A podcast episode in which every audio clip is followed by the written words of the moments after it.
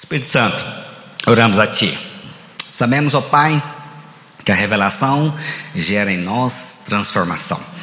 Estamos em dias de desafios, mas precisamos da clareza, revelação da verdade, da obra da cruz, para que possamos, ó Pai, subjugar toda a ação das trevas, em nome de Jesus. Amém. Quero estar compartilhando com os irmãos uma mensagem que falou tanto no meu coração.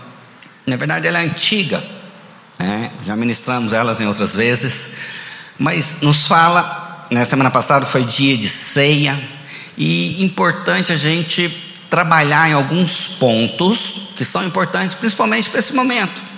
No momento onde vem muita acusação, vem muita pressão, vem talvez muitos questionamentos, e aí você fica né, vulnerável. Lembrando que a vida cristã ela é baseada pela fé. Né? Lembre que o grande desafio nosso, né? como diz o apóstolo Paulo, né? a grande luta nossa é o que? A batalha da fé. A grande questão, principalmente aquelas pessoas que são mais antigas na vida da igreja, é manterem-se o que? Homens e mulheres com fé.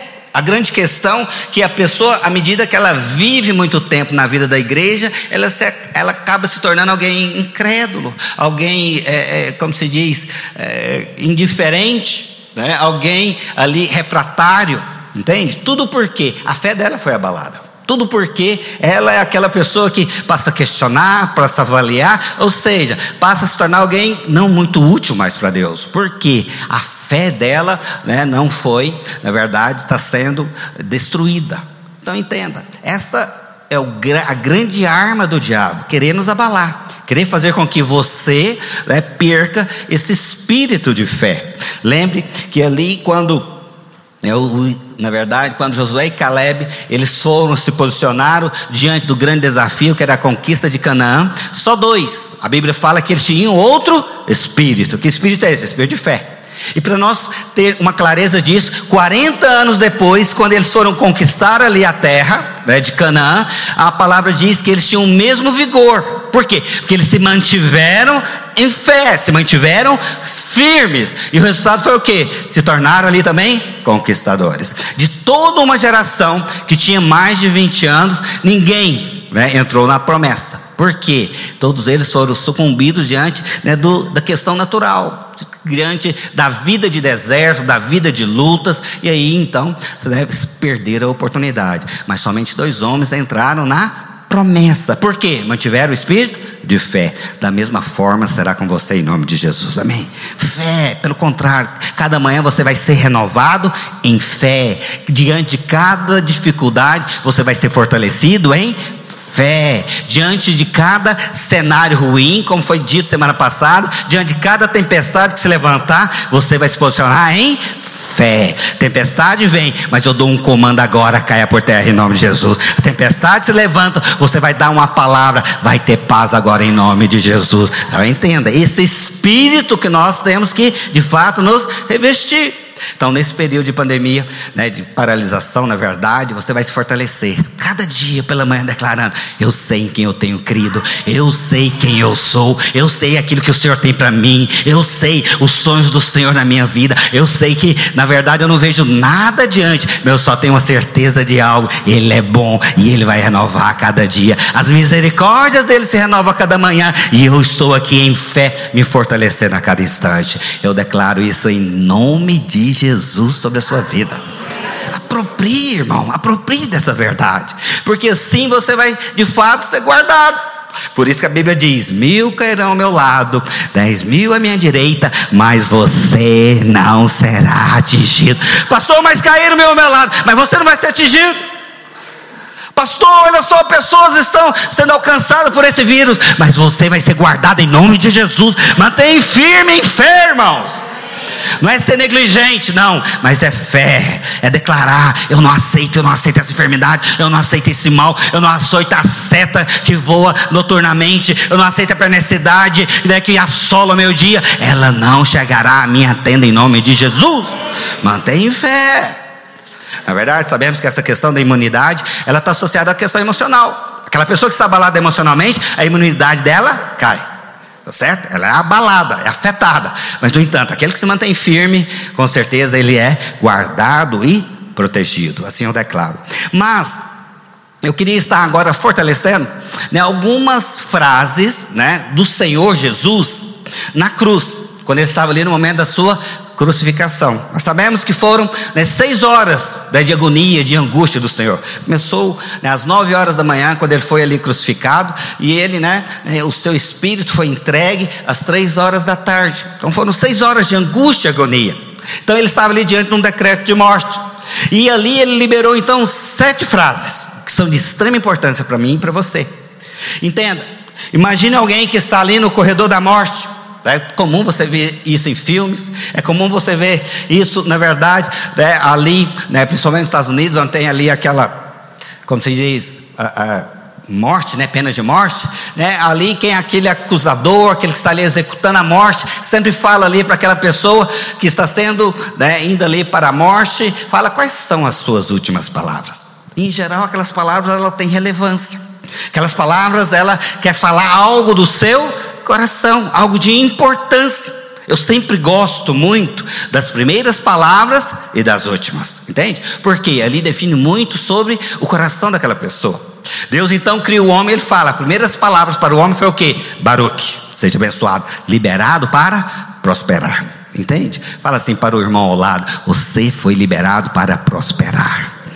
As primeiras palavras de Deus para o homem foi esta: você é alguém abençoado. Você é alguém liberado para avançar. Por isso que dentro de nós tem esse espírito de avanço, de crescer, de querer algo melhor, maior, de conquistas. Tudo porque Deus colocou essa palavra em nossos corações, desde o princípio da criação.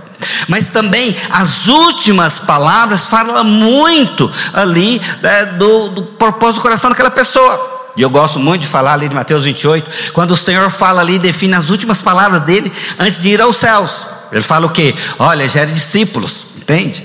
E tudo isso mostra ali o propósito da obra de Cristo. Mas sabemos de, da grande importância das palavras ditas por Ele ali na cruz. Eu queria muito que você entendesse. Então são sete, mas queria estar compartilhando cinco, porque ela com certeza fará uma grande diferença na sua vida em nome de Jesus. Amém? E abre a sua Bíblia lá em Lucas, capítulo 23, verso 33 a primeira frase do Senhor. Olha o que, que ela irá expressar para mim e para você. Lucas 23, 33. Quando chegaram ao lugar chamado Calvário, ali o crucificaram, bem como aos malfeitores, um à direita, outro à esquerda. Jesus morreu no meio. Contudo, Jesus dizia: Pai, perdoa-lhes, porque não sabem o que fazem. Então, repartindo as vestes dele, lançaram sorte. Então, a primeira palavra que o Senhor proferiu ali na cruz foi o que? Foi perdão. Perdão. Perdão foi a palavra, a primeira palavra que o Senhor liberou ali, né, foi o que ele expressou, e a primeira palavra para mim e para você, para que a gente possa iniciar uma vida espiritual. Perdão. Irmãos, o perdão ele é algo tão essencial, porque é a partir dali que começa a sua vida espiritual. A partir do momento que você é perdoado, que algo acontece na sua vida, entenda isso. Você tem que ter a consciência que nós somos o que? Perdoados. É tão bom ser perdoado. Quem aqui já foi perdoado? Dá glória a Deus, aleluia. Quem já foi perdoado aqui por um irmão? Você já errou com ele, com a sua esposa, com alguém aqui? Dá glória a Deus. Todo mundo, todos nós precisamos de perdão. Quando você sabe que foi perdoado, qual é a sensação que você tem? Não é de um refrigério, não é de uma paz, não é de algo prazeroso, gostoso, não é uma, aquela sensação de alívio. Tudo porque fomos perdoados. Isso é chave. Eu tenho que entender que a questão do perdão ela é tão importante. Por isso que o Senhor Jesus fala: ó, lembra da minha morte. Sempre fala, lembra da minha morte. Celebre a ceia conforme fizemos semana passada. Porque naquele momento nós estamos lembrando da morte dele. E a morte dele, o objetivo mais foi o quê? Entendimento de perdão. Perdão. Oh, irmãos, como é bom saber que você foi perdoado por Deus. Então é interessante que a Bíblia diz na verdade, que quando eu né, aproprio, quando eu creio no perdão de Deus, eu passo a ter acesso às coisas de Deus. Abra sua Bíblia, lá em, no livro de Marcos, capítulo 2, nós veremos aqui um momento, 2 verso 1, Marcos 2, 1. Nós veremos aqui um momento de alguém que recebeu o perdão e após ele ter o entendimento de ter recebido o perdão, ele também recebeu o milagre. Olha só o quanto é importante a gente entender a importância do perdão em nossas vidas. Dias depois, Marcos 2, verso 1. Dias depois, entrou Jesus de novo em Cafarnaum e logo correu que ele estava em casa, em onde ele morava. Muitos afluíram para ali, tantos que nem mesmo junto à porta eles achavam lugar e anunciava-lhes a palavra. Alguns foram ter com ele, conduzindo um paralítico, levado por quatro homens.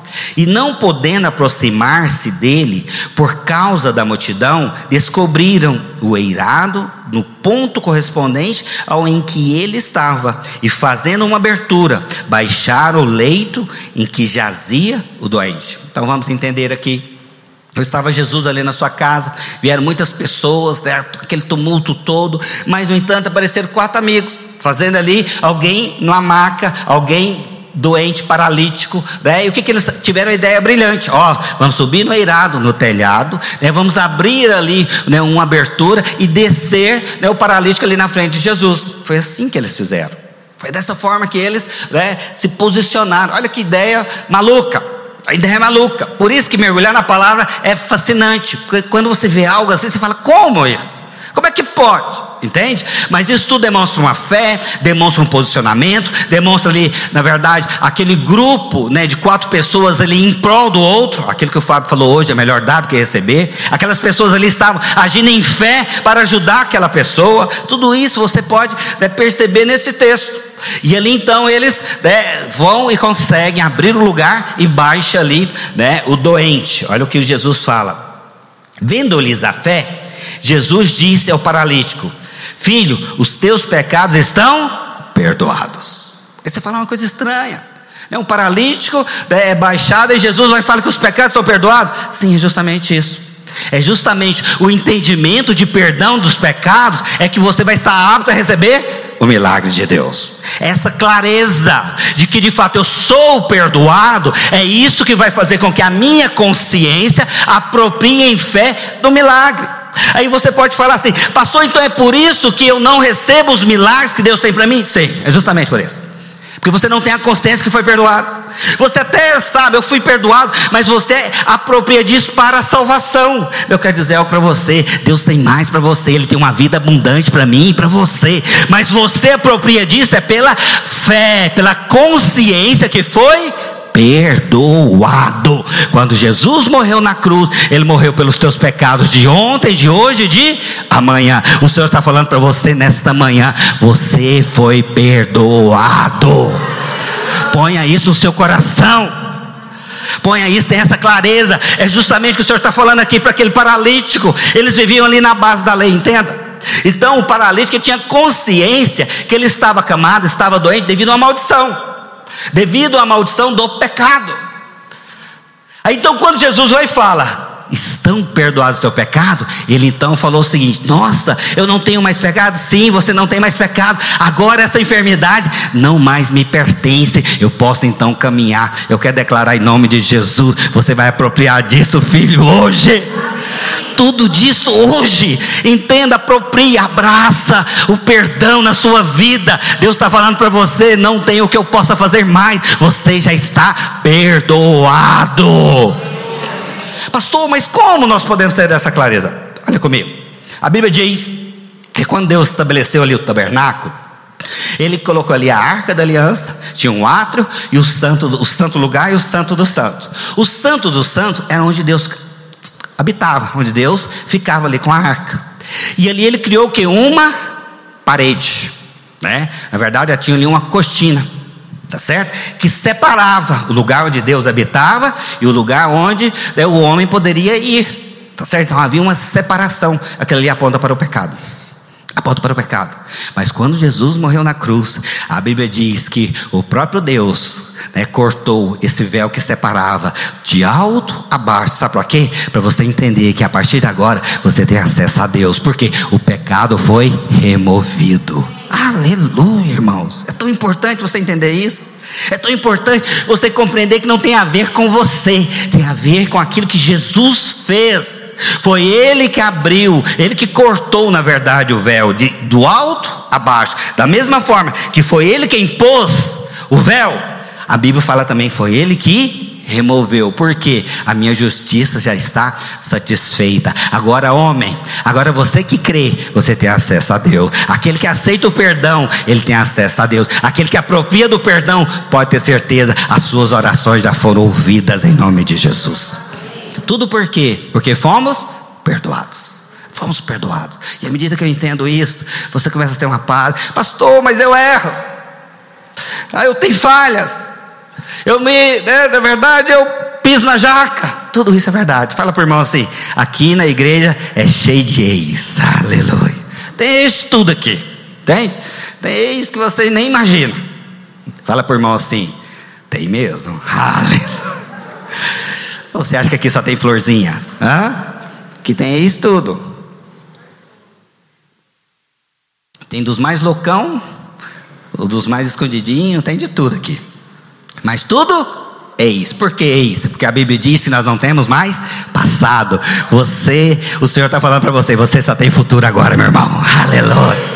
Essa é a beleza da obra de Cristo. Nós temos futuro. Pastor, e aquele passado negro? A palavra de Deus fala, ele nem se lembra mais, porque ele já perdoou os seus pecados, querido. Ele nem se lembra. Na verdade, você vai chegar diante dele, talvez aflito, talvez angustiado. Olha só, aquilo que eu cometi, aquilo que eu fiz. Ele vai falar: o que, que você fez? O que, que você fez? Porque eu não me lembro mais. Eu só sei de uma coisa: eu vejo você em Cristo, nas regiões celestes, na autoridade do Senhor, com a obra consumada e perfeita. Você é alguém que expressa Cristo. A obra que eu prometi que eu iria iniciar, eu vou completá-la. Você é a minha imagem e semelhança, e vai ter a minha autoridade em nome de Jesus. Tudo isso faz parte da obra de Cristo. Por isso você tem que apropriar.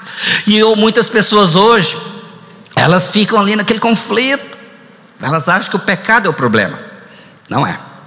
O problema do pecado já foi resolvido diante de Deus. O pecado ele gera em nós consequências. Entenda isso. O pecado ele gera em nós é o que? Percas. O pecado é nocivo. O pecado é, gera percas na sua vida. Entenda isso. Muitas pessoas né, têm que compreender o pecado custou muito caro muito caro. Jesus teve que vir, vir na terra e morrer. Para quê? Para resolver o problema do pecado. Foi um problema que, para ser resolvido, foram quatro mil anos. Quatro mil anos. O Senhor gerou todo um contexto, toda uma situação, né, todo um projeto que culminou aqui na cruz. Foram quatro mil anos para resolver o problema do pecado, mas ele está resolvido. Pastor, mas quando eu erro? Então entenda algo. Eu gosto muito da ilustração que nós damos de uma autoridade. Nós é como se fôssemos ali uma largata. Né? Já viu aquela largata? É, quem gosta aqui de largata? Ninguém. Não é coisa boa. Né? Fala por irmão assim: você também não era coisa boa, não. Você também não era, não. Mas, no entanto, né, aquela largata, ela fazia muito esforço né, para poder caminhar. Conseguia muito pouco, porque é lenta, porque é tanto de pata. Né? Aquele corpo meio estranho, né, ali não consegue muita coisa. Não consegue a mudança que ela almeja. Mas, no entanto, quando ela tem uma experiência com o perdão, a Bíblia diz que algo acontece.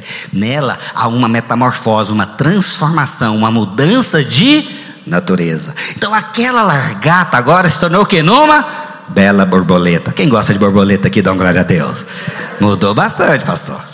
Largata eu quero longe, mas a borboleta eu quero perto. Olha aqui o tanto de borboleta, né? ali com as asas azuis, outra rosa, né? Aquelas asas mais coloridas possíveis. Mas no entanto, imagina, aquela largata ela tinha dificuldade de caminhar. Mas agora a borboleta, ela tem capacidade de voar. Você também vai voar sobre as circunstâncias em nome de Jesus. Você vai andar, antes você tinha dificuldade de ir ali. Agora o Senhor está falando para você, você vai conseguir andar e pelo contrário, mas não vai andar mais no lixo. Não vai andar mais naqueles lugares né, mais feios, não, porque não faz parte mais da sua natureza. A borboleta gosta de flores, gosta de lugares mais bonitos, entende? Tudo porque houve uma mudança de natureza. Natureza, eu fui transformado. Eu declaro em nome de Jesus: você foi transformado. Fomos mudados, fomos mudados. Pastor, mas e se essa largata cair no lixo? Fala assim, mas aquele lixo não é mais lugar dela. Ela não quer viver ali, porque isso não faz parte dela. Só que muitas pessoas têm um entendimento é o seguinte: quando um cristão, um filho de Deus cai, ela se torna novamente o que? Largata. Mas isso é impossível. Jamais uma borboleta vai se voltar, se tornar aquilo que ela foi, porque ela houve uma mudança. Da mesma forma, uma vez filho, sempre filho. Nós não iremos retroceder. Pelo contrário, você vai limpar, vai levantar a cabeça e vai dar novos voos em nome de Jesus. Não vai ficar preso ali. Talvez uma situação contrária aconteça na sua vida. Talvez aconteça. Estamos, na verdade, passíveis a isso. Eu quero declarar em nome de Jesus, mas ali não é o seu lugar. Lugar de pecado não é lugar de filho de Deus. Pecar, na verdade, é acidente em nossas vidas, mas não é o lugar que nós vamos viver. Então entenda isso em nome de Jesus. E aí, então, quando nós passamos por essas experiências, o que, que acontece conosco? Nós abalamos a nossa consciência. Mexe com a nossa consciência. É por isso que nós não recebemos o Milagre. O milagre. Pode perceber, quando algo é errado dá na sua vida, acontece com você, a primeira coisa que vem na sua mente qual é? O que, que eu fiz de errado? Por que, que Deus não está respondendo? O que, que é que eu estou fazendo de errado? Oh, mas é aquele pecado. Oh, é aquilo que eu fiz. Oh, não, foi aquela atitude errada, equivocada ou pecaminosa que eu tive. Seja o que for, abala a sua consciência. Ali você não tem mais fé para receber o milagre de Deus. Tudo acontece porque afetou o que? A minha consciência. Por isso o Senhor está falando para você hoje, filho, você já foi perdoado. Você já foi perdoado. Apropria disso, não aceita o diabo vir tentar colocar coisas na sua cabeça. Você não recebe as coisas de Deus é porque merece. Não. Aqui esse homem que desceu ali, né, diante de Deus, o que, que ele fez? Nada. Ele só creu. Ele creu e a obra foi Deus quem fez. Ele não arrependeu dos seus pecados. Ele não foi lá e falou: Ó oh, Senhor, pois é, eu estou com a vida assim, eu estou ajustando isso. Ó, oh, eu estou ali brigado com a minha esposa, eu estou indo lá agora resolver com ela para poder vir aqui. Não, filho, não foi o que ele fez. Pelo contrário, ele só se colocou diante de Deus. Aí o Senhor vai falar: Estão perdoados os teus pecados. E hoje o Senhor está falando para você: Estão perdoados os teus pecados. Pode levantar as tuas mãos e eu, eu vou receber o louvor das suas mãos, vou receber o louvor da da tua boca e já estou ouvindo as suas orações. E se você crer, entender que foi perdoado, tem um acesso a mim, porque o véu foi rasgado, pode ter certeza, eu vou te surpreender em nome de Jesus. Mas por quê? O véu foi tirado. Eu em fé acreditei. E agora em fé eu aproprio. E agora em fé eu recebo o milagre sobre a minha vida. Olha só o que diz esse texto. Verso 9. Marcos 2,9. Qual é mais fácil dizer ao paralítico: estão perdoados os seus pecados? Ou dizer: levanta-te, toma o teu leito e anda? Então entenda, essa consciência do perdão, ela é fantástica, ela muda tudo, meu querido. Interessante você pode perceber, ali aquelas pessoas que vão ao encontro, a vida toda torta, toda torta. Mas ali chegam ali, recebe o perdão de Deus, o amor do Senhor, e no domingo estão falando em línguas, entende? Mas, no entanto, tem muitas pessoas que elas passam anos buscando o batismo do Espírito. E elas não conseguem, sabe por quê? Não é porque Deus não queira fazer, não, que na verdade Deus já fez. É tudo porque a consciência dela não aceita. Ela tem aquela coisa, não, eu não mereço, ó, oh, Deus não olha para mim, ó, oh, Deus, né, eu queria tanto, mas Deus parece que não importa comigo. Ele está falando o contrário hoje para você, filho. Eu já te perdoei, creia que você vai receber em nome de Jesus. Aproprie disto. Aproprie que você vai ser batizado lá na sua casa, lá no seu quarto, com louvor. O Espírito Santo vai encher aquele lugar. Sabe por quê? Porque você vai declarar: Eu já fui perdoado, eu aproprie agora. Nada me separa do Pai. Eu tenho acesso a Ele. Na verdade, hoje Ele habita em mim. E eu, em fé, eu aproprio do milagre de Deus na minha vida. Eu vou falar em línguas, eu vou fluir no Espírito. Eu vou ver Deus me usando através dos dons. Quem crê nisso diz amém. amém. É dessa forma que funciona. Mas quando eu tenho a consciência do pecado, isso tudo anula. Isso tudo anula. Isso tudo se perde. Aí eu sou o coitadinho, eu sou aquele fraco, eu sou aquele que não consigo responder, eu sou aquele pessoa que é difícil, eu sou aquele que na verdade vou indo bem, mas depois eu vou me trupico e ali eu deixo dar uma lambança, eu sou aquele que parece um dinossauro, faz as coisas certas aqui, mas quando eu viro, o rabo destrói tudo. Eu quero declarar hoje em nome de Jesus sobre a sua vida, você é alguém perdoado, creia nisso, creia nisto. É isso que o Senhor está falando. E Jesus, quando ele veio à terra, qual era o ministério dele? Pregava o que? Arrependimento, entende? Para a remissão dos pecados. É arrependimento é mudança de mente.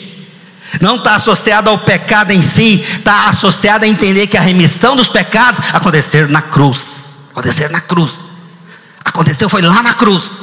Então tem a ver com você, tem a ver com a cruz. Então creia, quando você sair daqui, você fala: sou perdoado, sou perdoado, sou perdoado, sou perdoado. Ah, eu errei, mas eu sou perdoado de novo. E Ele não cansa de me perdoar. E pode ter certeza, à medida que você entende disto, à medida que você crê nisto, pode ter certeza que o seu comportamento vai sendo alterado.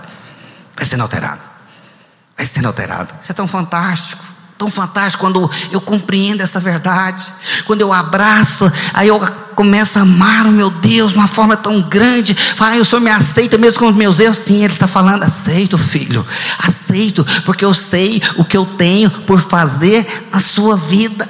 Entenda, as suas orações para mim são importantes. É, na verdade, eu não vou te esquecer, que foi a segunda frase que o Senhor falou, né? Para, abre lá agora falou ali na cruz.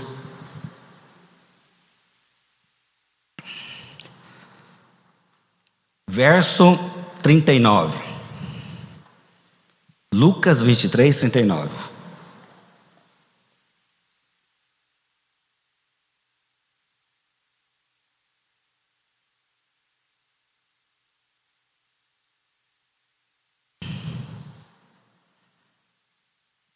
Um dos malfeitores crucificado, blasfemava contra ele, dizendo: Não és tu o Cristo? Salva-te a ti mesmo e a nós também. Daqui são os dois malfeitores, um de cada lado do Senhor, falando. Respondendo-lhes, porém, o outro repreendeu, dizendo: Nem ao menos temes a Deus, estando sobre igual sentença? Nós, na verdade, com justiça, porque recebemos o castigo que os nossos atos merecem. Mas este nenhum mal fez. E acrescentou: Jesus, lembra-te de mim quando vieres no teu reino. Jesus lhe respondeu: Em verdade te digo que hoje estará comigo no paraíso. Então, a segunda frase que o Senhor falou foi justamente isso. Aqui tem um clamor é de um dos bandidos que estavam ali dos malfeitores. Ele falou o quê? Senhor, lembra de mim quando estiveres no paraíso. Lembra de mim quando estiver no teu reino. Aí o Senhor, pensa comigo, é por isso que você tem que entender aqui o contexto. O Senhor estava ali agoniado, cheio de dores, já há horas sofrendo. Já a hora tinha levado ali né, uma quantidade de chibatadas, já estava ali sangrando, a coroa de espinho na cabeça, com as mãos ali, né, foi crucificado juntamente com os pés. Você sabe que aquela dor né, ali incessante, mas aqui acontece algo fantástico, fantástico. Vê ali um malfeitor clamando: Senhor, lembra de mim, lembra de mim. O Senhor poderia né, dizer tantas coisas, é no momento de tanta fadiga, de tanta angústia, momento tão difícil, na verdade, o momento na qual ele veio foi para cumprir a vontade do Pai, mas só que você serve um Deus que é tão gracioso, meu querido, que é tão gracioso, mesmo no momento de angústia, ele para tudo e vai ouvir o clamor ali do bandido, entende? Mesmo no momento mais difícil para ele, ele para ali e dá stop. O que é que você está falando? Lembra de mim? Quando vier o teu reino, você fala, você não entendeu ainda. Eu só, não só lembrarei, como estarei que você estará comigo hoje à noite. Aleluia. Esse é o Deus gracioso. Quem que explica isso, irmão?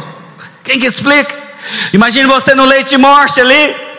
Você ali com tantas dores, tanta angústia. Lembre que Jesus estava ali sobre ele, é o pecado da humanidade. Estava ali sobre ele o cálice da maldade do homem. Estava ali sobre ele, na verdade, aquela aflição, o mundo espiritual todo ali empolvorosa sobre ele, o Filho de Deus morrendo. Mas ele para tudo e ouve o clamor, ouve o clamor. Mas o que nós temos que entender é justamente isso. Aqui a Bíblia mostra que tinham dois homens, uma à esquerda, outra à direita. Um estava olhando para Cristo, apontando e o acusando. Se você é mesmo Deus, salva-te a ti mesmo e a mim, a nós. É o que muitas pessoas fazem. É por isso que muitos não recebem do milagre. Eles olham para Deus é para questionar. Eles olham para Deus é para apontar. Por que, que não faz? Por que, que o milagre não vem? Interessante que você vai perceber que aqui o Senhor nem responde ele. Nem responde ele. Não responde. Porque essas atitudes demonstram um coração rebelde. Essas atitudes demonstram um coração, na verdade, que quer é demanda. Um coração que quer, na verdade, é saber de porquê. Mas, no entanto, do outro lado, tinha um outro que fala: Senhor, ele vai e relata, né, antes. Nós que somos pecadores, nós que estamos errados, nós que estamos recebendo o que nós merecemos. Ele reconhece a sua condição. Eu preciso de um Salvador. Foi isso que ele fez. Ele foi, falou: Senhor, me salva. Aí o Senhor, na sua graça maravilhosa, fala: Você não tem noção como eu amo ouvir isto. Quando eu vejo alguém que quer a salvação, quando alguém que quer de fato que eu intervenha na situação, quando alguém que quer levanta as mãos clamando, pode ter certeza, eu não jamais vou esquecer disso. Eu vou lembrar assim, e vai ser hoje à noite ainda. Aleluia. Isso é tão lindo, irmão. Nós temos que perceber o espírito das pessoas. O espírito. À medida que você cresce em Deus, você vai ver nas palavras o espírito que move aquela pessoa. Ali tinha um ladrão então que estava questionando. Fala, Deus, desce daí. Se você tem esse poder mesmo. Senhor nem fala nada, nem responde nada. Mas no entanto, na hora que o outro clama, hoje mesmo, você vai ter a surpresa, vai estar comigo no paraíso. Eu quero falar algo para você. Pode ter certeza, cada um dos teus clamores, Ele está pronto a ouvir, meu irmão. Cada um, Ele não se esquece. Ele lembra sim. Talvez você, naquele momento difícil da angústia, você fala: Senhor, me abandonou. Ele jamais vai te abandonar. Põe isso no seu coração. Jamais.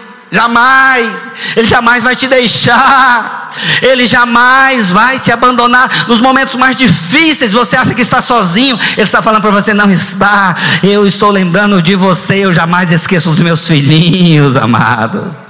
Se aqui um ladrão, malfeitor, clamou e ele respondeu a oração, imagina eu e você, como filhos amados, o que ele vai fazer? Ele vai escutar cada uma das nossas orações. Eu me disse na sua vida hoje, paz no seu coração, filho. Se você tem passado por lutas, entenda, faça como esse malfeitor aqui, fala: Senhor, eu preciso de salvação, eu reconheço a minha condição, eu não sou capaz de mudar meu casamento. Ele está falando, mas hoje mesmo eu vou fazer uma visitação na sua vida. Hoje mesmo estou fazendo uma visitação. Hoje mesmo eu vou te surpreender. Só porque você está fazendo algo. Está clamando.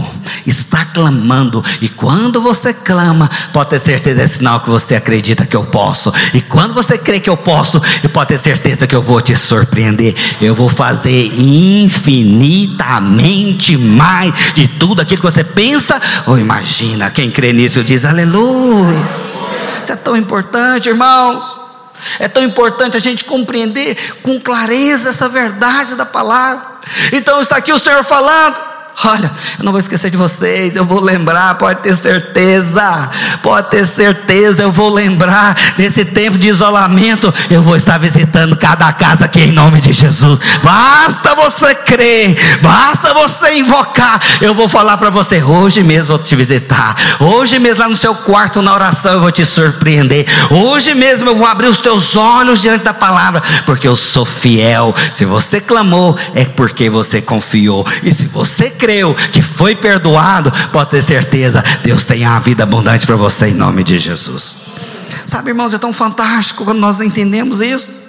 É tão lindo, maravilhoso quando eu, de fato, eu aproprio disso. Você talvez avalie, pastor, mas eu estou na igreja já há algum tempo e eu não vejo esse milagre né, acontecendo dessa forma na minha vida. Olha o Espírito que você tem clamado. Olha o Espírito. Olha o Espírito. Perceba. Diante de Deus nós não vamos para demanda. Diante de Deus nós vamos de forma humilde. Diante de Deus nós não vamos buscar questões. Por quê? Não. Faça como esse. Senhor, eu preciso de um milagre na minha vida. Sou tão falho. Olha só, eu estou recebendo de fato o que eu mereço, mas eu sei que o Senhor pode mudar essa situação. Eu sei que o Senhor pode. Aí o céu se abre. E a, o favor de Deus desce sobre a sua vida, porque não é para quem merece, é para quem não merece, pode ter certeza. Isso é o favor de Deus. É o favor, é algo que não se explica, é algo que na verdade você pela fé apropria, é na verdade você fala, eu sou como esse bandido, tudo que eu faço, eu às vezes eu minhas motivações corretas, mas quando eu vejo fiz algo errado, pois é, o Senhor está falando para você, mas hoje mesmo eu vou fazer uma visitação na sua vida, hoje mesmo eu vou te surpreender, ah, acredite, não é por merecimento, isso é religião é por graça, é porque eu sou bom. Ladrão, o que, que o ladrão fez? Ele arrependeu dos pecados? Ele falou o quanto ele era horrível? Não, ele só falou: Senhor, eu preciso de ajuda, eu estou aqui morrendo. Pai, Deus, me salva, me salva. Aí o Senhor mesmo fala: Vou te salvar, e é hoje ainda. Então, quem quer aqui a salvação do casamento, Ele está falando: É hoje mesmo que eu vou entrar nessa questão. Quem quer aqui a salvação das finanças, levante as mãos e clame. O Senhor fala: É hoje que eu vou entrar aí. Senhor, eu só faço besteira. Eu vejo um cartão de crédito, passo, passo. Fala por irmão: Passa, passa, passa tem? Mas a conta vem. Mas o Senhor quer, quer, quer falar para você hoje: eu vou fazer uma surpresa para você. Creia, creia. Quando você é humilde e reconhecer que só faz besteira, Ele é fiel para fazer a coisa certa em nome de Jesus. Aí você falar: não sei o que aconteceu, minhas finanças romperam. Falava com o irmão essa semana, ele falando: Pastor, vendi o carro. Eu, glória a Deus, eu comprei um novo. Eu falei que muitas pessoas vão ter carro novo aqui. Quem vai ser entre esses que quer um carro novo aqui? Dá um glória a Deus forte. Como é que se explica? Não sei, momento de crise. Só sei de uma coisa: quando você clama, Senhor, salva minhas finanças, Ele fala, vou salvar, e o meu nome vai ser glorificado através da tua vida, em nome de Jesus. É assim que funciona a vida cristã, irmãos. Começa tudo como? A primeira frase dele: Deus, perdoa eles. Ele está falando para você agora vocês estão perdoados em nome de Jesus. A segunda, Senhor, me ajuda, me ajuda. Ele está falando, eu vou ajudar a sua vida, eu vou salvar as áreas. Eu não morri na cruz, não foi somente para salvar você do inferno, não, foi para te dar vida em abundância. E aquelas áreas hoje, talvez que estão débeis, Ele está falando para você agora: creia, creia, pede, clama socorro, que eu vou te surpreender hoje em nome de Jesus. Levanta a tua mão agora para os céus. Eu não sei a área eu não sei a área que você precisa do Salvador. Eu não sei a área que você precisa que Ele venha e te surpreenda. Eu não sei a área que tem gerado angústia ao seu coração. Eu não sei a área que tem gerado conflito. Eu só sei de uma coisa: que Ele quer te visitar nesses dias. Começa agora. Ora agora, fala, papai. Visita, visita, visita, Senhor. Eu preciso da salvação. Eu preciso mover de Deus. Eu preciso do Senhor movendo nessa história. Aleluia. Eu quero. Quem quer, diz glória a Deus. Aleluia. Rebaixei. Ora em línguas agora. Ora em línguas agora. Deixa o Espírito encher esse lugar. Deixa os filhinhos clamarem. Rebalabaxê. Deixa os filhinhos clamarem. Uricanabá. Urioshekabá. Oh, o Espírito quer fazer fazer surpresa na tua vida, filho. Sai do natural e venha para a dimensão do Espírito. Saia do natural, saia do meio dessa tempestade e venha andar por sobre elas. Oh, oh, tira angústia, tira angústia, tira medo, tira aflição, tira o temor. Oh Espírito de Deus, vai movendo, vai movendo as emoções, vai movendo as emoções. Arrebaxê. Oh Espírito de Deus. Quem crê nisso diz aleluia. Habla em João 19, 25. A terceira frase do Senhor. Imagina ele ali com a angústia toda, com sofrimento, mas mesmo, mesmo assim ele tem olhos para sua mãe. E junto à cruz estava a mãe de Jesus e a irmã dele, e Maria, mulher de Clopas, e Maria Madalena. Vendo Jesus, sua mãe, e junto a ela, o discípulo amado, disse: Mulher, Eis aí teu filho. Depois disse ao discípulo: Eis aí tua mãe. Dessa hora em diante, o discípulo a tomou para casa. Então aqui nós vemos, sabemos que Maria foi casada com José, mas interessante que a partir de que Jesus começou o seu ministério, você não vê menção mais de José. Possivelmente ele tenha, tenha ido, tenha morrido, e Jesus então se tornou ali o arrimo da família, o responsável por ser o irmão mais, né, o filho mais velho. Então ele era o responsável. Por isso ali naquele momento de angústia, de aflição, de fadiga, imagina quanta dor, mas mesmo assim ele olha e vê ali sua mãe. Ele se preocupa com ela. Se preocupa. E ele vai então, passa ali e dá uma orientação. Olha, tá vendo? Ele é seu filho, falando ali para João e fala: João, ela é sua mãe. Em outras palavras, estava passando a responsabilidade né, de Maria para o discípulo amado. Ou seja, essa é a forma que Deus faz, meus irmãos. Na verdade, aqui na cruz, nós vemos que Ele se preocupa conosco, com as nossas necessidades. Mesmo no momento ali difícil, no momento ali de angústia, ele não vira as costas para isso, pelo contrário, ele está preocupado com cada detalhe da tua vida, pode ter certeza. Na verdade, ali, talvez ele poderia ter feito, né, ter liberado ali uma provisão, ele poderia ter falado: mãe, está chegando ali meu tempo, eu vou deixar aqui um recurso para que você possa ter uma velhice saudável. Ele poderia ter feito tantas coisas, mas na verdade ele escolheu usar né, a igreja, escolheu usar né, outra pessoa. Da mesma forma, Deus quer usar a igreja para abençoar a sua vida, meu irmão. Lembre disto. Aqui nós estamos vendo o próprio Deus trazendo uma direção para alguém que ele amava muito, que era sua mãe, para alguém que foi muito importante para o propósito de Deus na terra, que era Maria. Ele poderia ter liberado riquezas de diversas formas, mas não, ele fala: não, pera lá, antes de eu ir, eu vou deixar aqui uma preocupação que eu tenho. Alguém vai cuidar da minha mãe, alguém vai cuidar dela, porque ela não vai perecer. Eu me preocupo com ela, mesmo no momento ali de dificuldade, de angústias. Nós vemos ali o Senhor, né? Parando e avaliando aquela situação. E imagina você também hoje. Talvez você fale, o Senhor não se preocupa comigo. Pelo contrário, Ele está falando, eu preocupo tanto com você, que nos últimos momentos da minha vida, eu estou ali cuidando da minha mãe. E Ele fala para nós hoje, eu estou cuidando de vocês também. Por isso que Ele diz na tua Bíblia: não temas, não temas, não temas, porque eu vou cuidar de vocês. Não fiquem angustiados, porque eu irei cuidar de vocês. Pastor, mas a porta de emprego se fechou pode ter certeza, outra vai se abrir.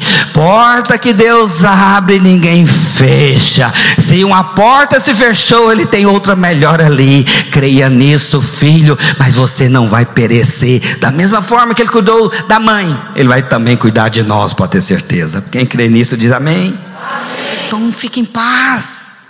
É interessante você entender que cada ensinamento do Senhor vai nos levando a andar em paz, em paz porque a fadiga, porque a angústia, porque os conflitos que temos passado, porque ficamos ali né, pensando: será que vai dar? Será que não vão me mandar embora? Será que isto? Será que aquilo outro? O Senhor está falando: não temas, não temas, porque Ele está preocupado com você, Ele está preocupado com você. Quando talvez Maria estava olhando para Ele, ali compadecida, meu filho, olha só ele morrendo, mas Ele está ali, Ele abre um parênteses e fala: eu vou cuidar dela, eu vou cuidar dela. Eu queria que você tivesse os olhos abertos agora e saísse daqui descansado, Ele vai cuidar de você, Ele vai te surpreender. Você vai ver né, ali uma surpresa. Talvez você hoje tenha padecido até do básico, o Senhor vai te surpreender nesses dias, em nome de Jesus. Mas isso não é para nós, essa angústia. Ele está falando aqui,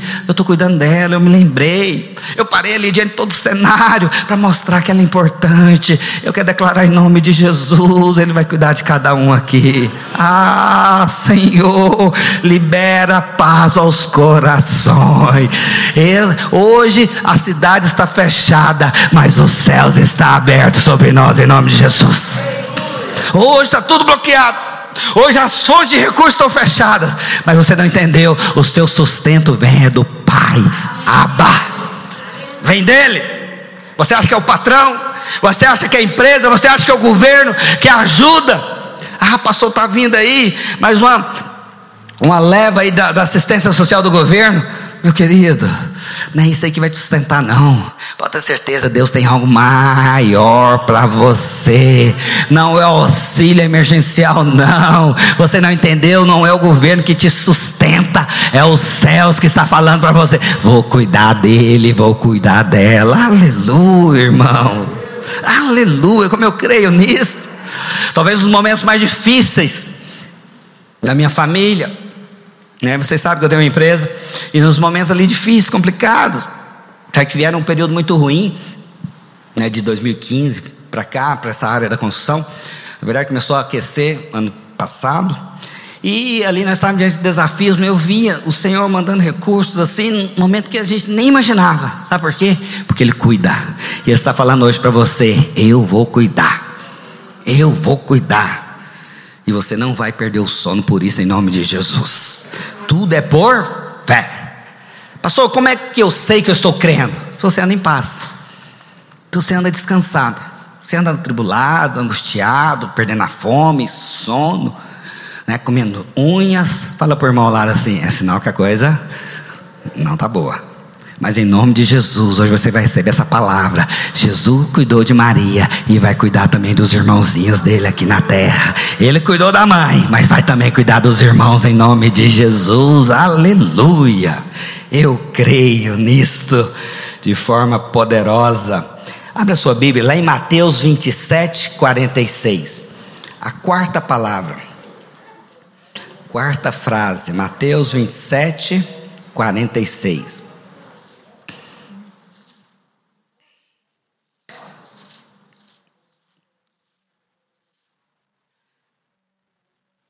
Mateus 27.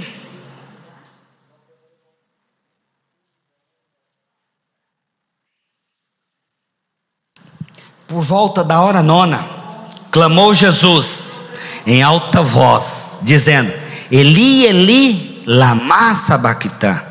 O que quer dizer, Deus meu, Deus meu, por que me desamparaste? Fala assim irmão, sabia que Jesus foi desamparado na cruz?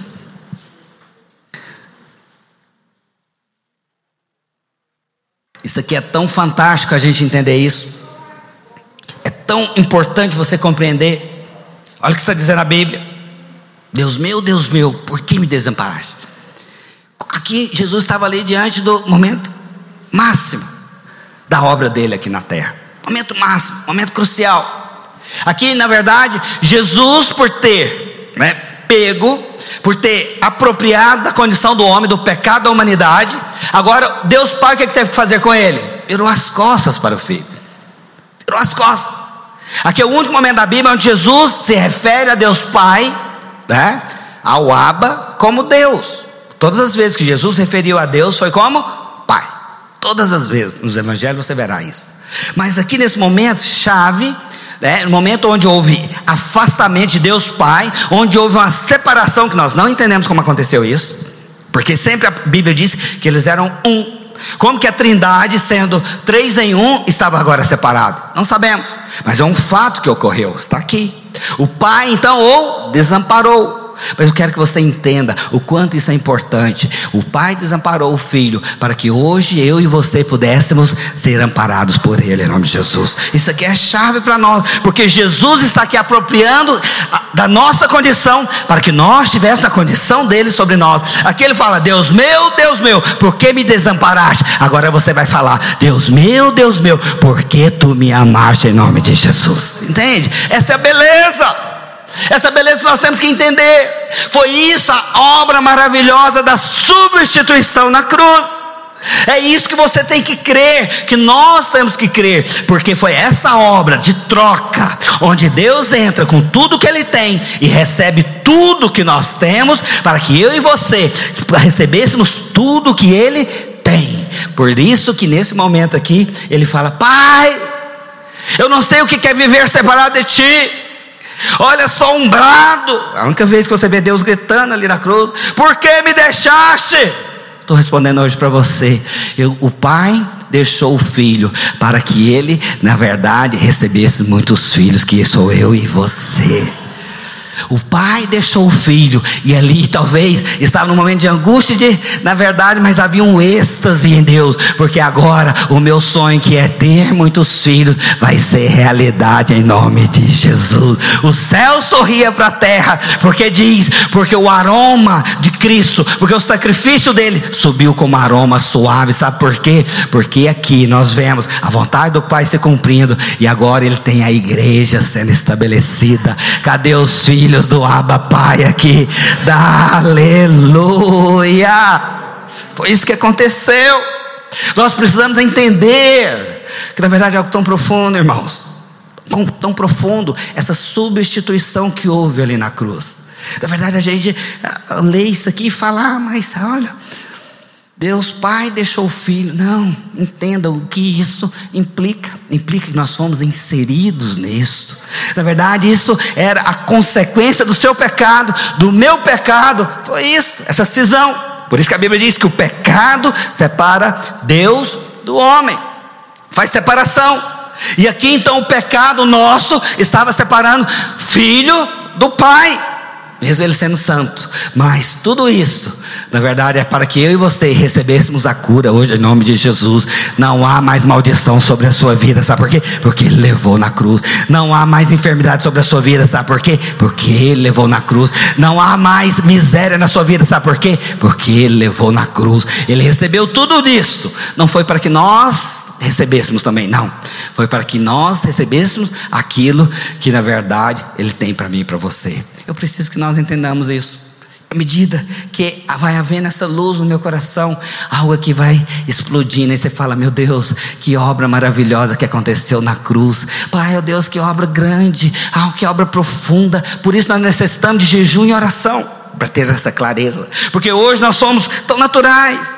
Achamos que as situações naturais acontecem, você acha culpados, você coloca nome nas situações, mas o Senhor está falando, você não entendeu, a sua luta é contra carne nem sangue, mas contra principados e potestades. Mas quando você entende que houve uma substituição, tudo que é dele agora é teu, você apropria dela, anda em autoridade e vai comandando, caia por terra, obra maligna, Covid, saia da minha família, Covid, saia da desse país. Covid, saia. Não aceitamos isso de forma alguma, porque eu estou em Cristo. Eu tenho a autoridade dele, porque o Pai virou as costas para o Filho, para que eu, hoje você, pudéssemos né, estar diante do Pai. E Ele está olhando para você agora falou: Fala, filho, você tem autoridade em nome de Jesus nesse lugar.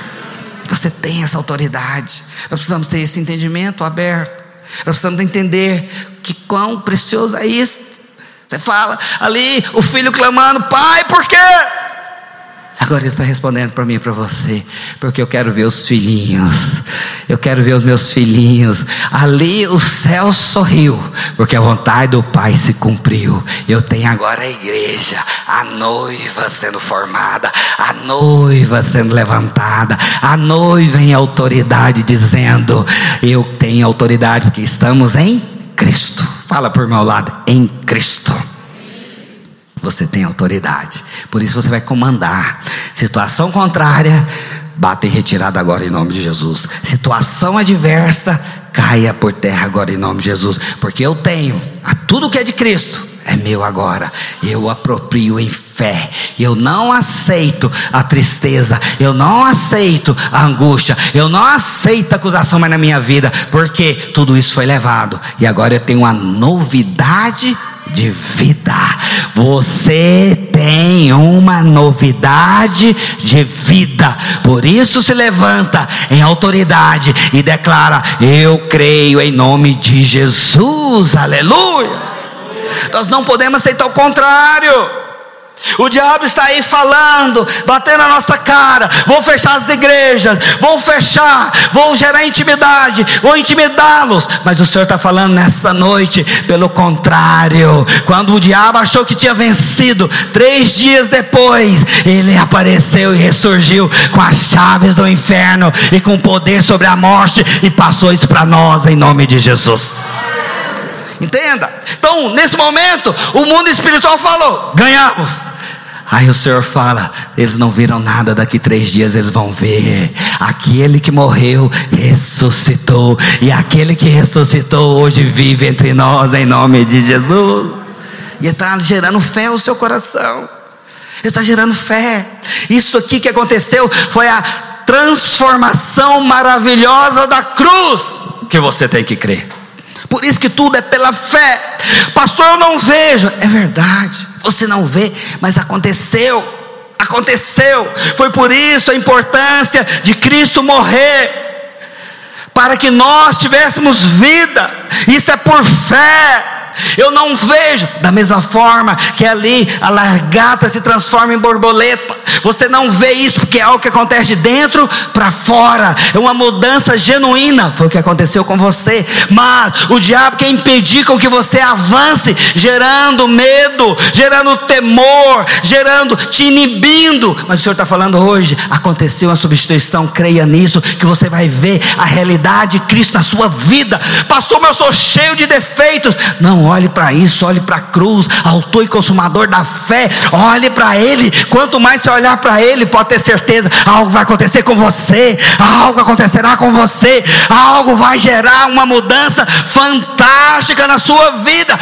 Olhe para Ele, olhe para a cruz, lembre da morte, porque quando Ele morreu, Ele ressuscitou, e quando Ele ressuscitou, você foi inserido nele. Por isso você anda em novidade de vida. Novidade de vida novidade de vida. É por isso que eu ando com a cabeça erguida, porque eu sou filho do rei. É por isso que eu ando em autoridade falando: sai, Satanás, cai por terra, Satanás. Por isso eu falo: abre-se as portas. Por isso que eu digo: células vão se multiplicar. Por isso que eu falo: a sua família vai ser alcançada, porque eu estou em Cristo e tenho essa autoridade em nome de Jesus. Tem autoridade porque está aqui escrito. Está escrito. O pai virou as costas para o filho para que ele virasse a face para você em nome de Jesus. Tão importante, tão importante. E aí, por fim, equipe de louvor pode vir. Olha o que diz a Bíblia.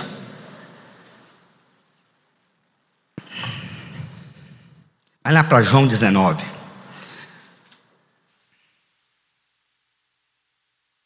Evangelho de João, capítulo 19, verso 20. Verso 30, na verdade, desculpe. Quando, pois, Jesus tomou vinagre, disse: Está consumado. Vamos todos falar bem forte juntos? Está consumado. Mais forte ainda, está consumado. Mais forte, mais uma vez, está consumado. O que quer dizer isso? Em hebraico é testelestai. Está pronto, está concluído. Aí então o Senhor nos convidou, paralelo a isso, lá no livro de Gênesis, nós vemos ali a criação. Então Deus criou todas as coisas em cinco dias, preparou o jardim, preparou, deixou algo maravilhoso ali. E a Bíblia diz então que no sexto dia criou o homem e falou para ele: Você vai cultivar e guardar esse jardim. Homem, você foi chamado para desfrute de algo que eu criei, de algo pronto. Você não foi chamado para plantar o jardim, você não foi chamado para me ajudar no jardim, não. Você foi chamado para fazer parte de algo que está pronto. Está pronto. Da mesma forma, Jesus está falando aqui para nós hoje, que as pessoas acabam não entendendo. Eu estou chamando vocês para algo que está pronto. Está pronto, está consumado. Aquilo que eu tinha que fazer aqui na terra está feito. Não tem nada que eu venha fazer a mais. Nada. Está tudo feito. Está tudo pronto. Agora eu estou levantando a igreja. Da mesma forma que levantou Adão. Estou levantando a igreja para usufruir de algo pronto.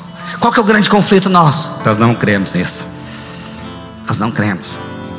Nós achamos que a salvação sim, eu recebo pela fé. Mas eu acho que a minha vida cristã, eu tenho que fazer algo. O Senhor está falando justamente isso para você hoje. Não é assim. Justamente não é assim. Da mesma forma que o diabo, lá no Éden, levou o homem à queda, sabe por quê? Porque ele fez com que o homem desejasse algo que ele já tinha, ele já era. A Bíblia diz que Deus criou o homem à sua imagem e semelhança criou ele igual a Deus. Mas aí o diabo vem e fala assim: Ó, você não é igual a Deus. Você não é igual a Deus. Aí o homem acreditou nisso. Aí veio a queda. Veio a queda. Entenda. O homem caiu foi justamente por não crer que ele já era igual a Deus. Agora, no entanto, da mesma forma está acontecendo. Deus está falando, está pronta, a obra está pronta. Entra para o desfrute dela. Entra, aproprie disso. Está tudo pronto para vocês. Diante de vocês tem um grande banquete. Diante de vocês existem lutas, sim, mas vão todas cair por terra. Você já tem autoridade, a maldição já foi levada. Você já foi alguém santificado. Você já é alguém justo. Você pode pedir tudo que você vai receber de mim. Mas aí o diabo entra em cena e fala: você ainda não é justo, rapaz. Você ainda está cheio de defeitos. Você ainda está cheio de problemas. Olha a sua vida. Olha no espelho. Olha para a sua condição. Aí você começa a acreditar: não estou pronto ainda. Não sou ainda merecedor. O Senhor está falando nessa manhã para você, porque você não entendeu que não tem a ver com você, tem a ver com a obra que eu fiz lá. Está consumado, está pronto. Entre no desfrute, filho, acredite nisto. Por isso que a obra cristã é pela fé. É pela fé. Pastor, mas eu não vejo. É verdade. Mais uma vez eu reafirmo isso não temos visto, mas é pela fé você apropria. Pastor, mas olha só, a tua palavra diz que as enfermidades foram levadas, mas olha aqui o tumor. É, é um fato o tumor aí. É um fato essa enfermidade aí. Mas aquele que anda pela obra consumada, sabe como que ele se posiciona? Ele fala: Eu estou curado em nome de Jesus. Ah, mas o sintoma, eu estou curado em nome de Jesus. Você começa a falar, porque o Deus que você serve traz a existência pelas suas palavras. O Deus que você serve traz a realidade, aquilo que não existe. Por isso que ele está falando: está pronto, ninguém está vendo, mas você vai trazer a existência disso. Nós que trazemos a existência. E é onde nós falhamos. Porque no momento de eu trazer, de eu trazer a existência daquilo que Deus já consumou ali na obra da cruz, você fala: não, ele não vai me ouvir. Não, olha só, meu comportamento não está bom. Olha só, eu não mereço isso. É por isso que não recebe. Mas em nome de Jesus, o Senhor está falando hoje. Acredite, acredite. Eu quero trazer a existência daquilo que não existe para você. Eu quero trazer a transformação na sua vida. Você tem que falar e crer. É uma obra pronta. o seu marido já foi transformado em nome de Jesus, a sua esposa já foi transformada em nome de Jesus. Pastor, eu não vejo. Creia, creia, está pronto, it is finished, concluído, acabado. Eu estou te chamando para uma obra pronta. Só desfrute, só entre e aproprie dela, só apropria. Não fica olhando para o pecado, para o erro das pessoas. Fala, já é transformado, já é mudado, já é mudada essa situação. Olha só, esse tumor desapareceu, essa enfermidade caiu por terra, em nome de Jesus. Isso é o que? É acreditar naquilo que Jesus fala. E quando você acredita no que Ele fala, que está pronto, eu levei a maldição sobre as suas vidas, já foi levada. O Senhor fala do céu, libera o favor ali, libera o favor ali, porque Ele está falando em sintonia com os céus. E quando há essa sintonia, o céu se abre e bênçãos sem medida são derramadas sobre a sua vida. Mas qual tem sido a nossa atitude? Eu vou lutar para ser vencedor. Aí o diabo fala: Não vai conseguir. Não vai conseguir. Eu vou lutar para ver meu casamento transformado. O diabo fala: Não vai conseguir. Aí o Senhor está te convidando hoje para agir da seguinte forma: A gente não luta para ter aquilo que você já tem. Você somente posiciona com aquilo que você já é, mais que vencedor em Cristo Jesus mais que vencedor. Você não luta para ser, você só posiciona para manter. Já sou em nome de Jesus. Por isso que a Bíblia diz que os demônios, o mundo espiritual, estão debaixo dos nossos pés. E o vencedor é justamente esse que sai pisando. Sai Covid em nome de Jesus. Sai enfermidade em nome de Jesus. Sai divórcio em nome de Jesus. Sai Sai falta de dinheiro em nome de Jesus. Esse é o vencedor. Essa é a igreja videira de Campinas. Coloque-se de pé nesse instante. Abaixa um pouquinho o violão. Feche os teus olhos agora. Está consumado. Ele fala para você nesse instante. Está pronto, filho, creia. Está pronto. Creia nisso. Oh, Libera uma medida de fé nos corações aqui, ó Pai. Ele está falando para você. Talvez você precisa crer no perdão de Deus nessa manhã. Ele está falando para você. Você é alguém perdoado. Pastor, e aquele pecado tão grande que eu fiz? Ele está falando para você nessa manhã: o meu amor, ele é tão profundo que ele é capaz de pegar o pecado mais terrível. Ele é tão largo que ele é capaz de abraçar todos os homens. Ele é tão elevado que ele é capaz de levar você para os céus para sempre. Talvez você precisa saber que Ele vai lembrar de você, Ele tem lembrado. Ele está colocando no seu coração agora uma paz no seu espírito. Ele tem lembrado de você, Ele não vai esquecer de você. Não tenha medo, Ele não vai esquecer. Talvez Ele está falando para você agora: Olha, do mesmo jeito que eu cuidei da minha mãe, eu vou cuidar também dos meus irmãos aqui, em nome de Jesus. Não se entristeça, não te entristeça. Eu vou cuidar, não vai padecer, não vai padecer. Remanabaxê. Da mesma forma, Ele está falando para você: Olha só, eu me separei do Pai, para que hoje você pudesse estar junto com o Pai, aleluia. As suas orações são ouvidas, Ele habita dentro de você, Ele se preocupa com você, e Ele está falando nessa manhã, e também Ele diz agora: está pronto, desfrute dessa obra que eu preparei para cada um de nós, em nome de Jesus. Levante as mãos agora para o Senhor. Aproprie, eu sou mais que vencedor.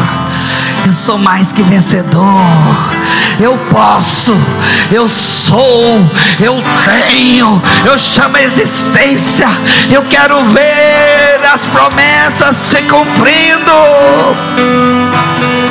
Ah.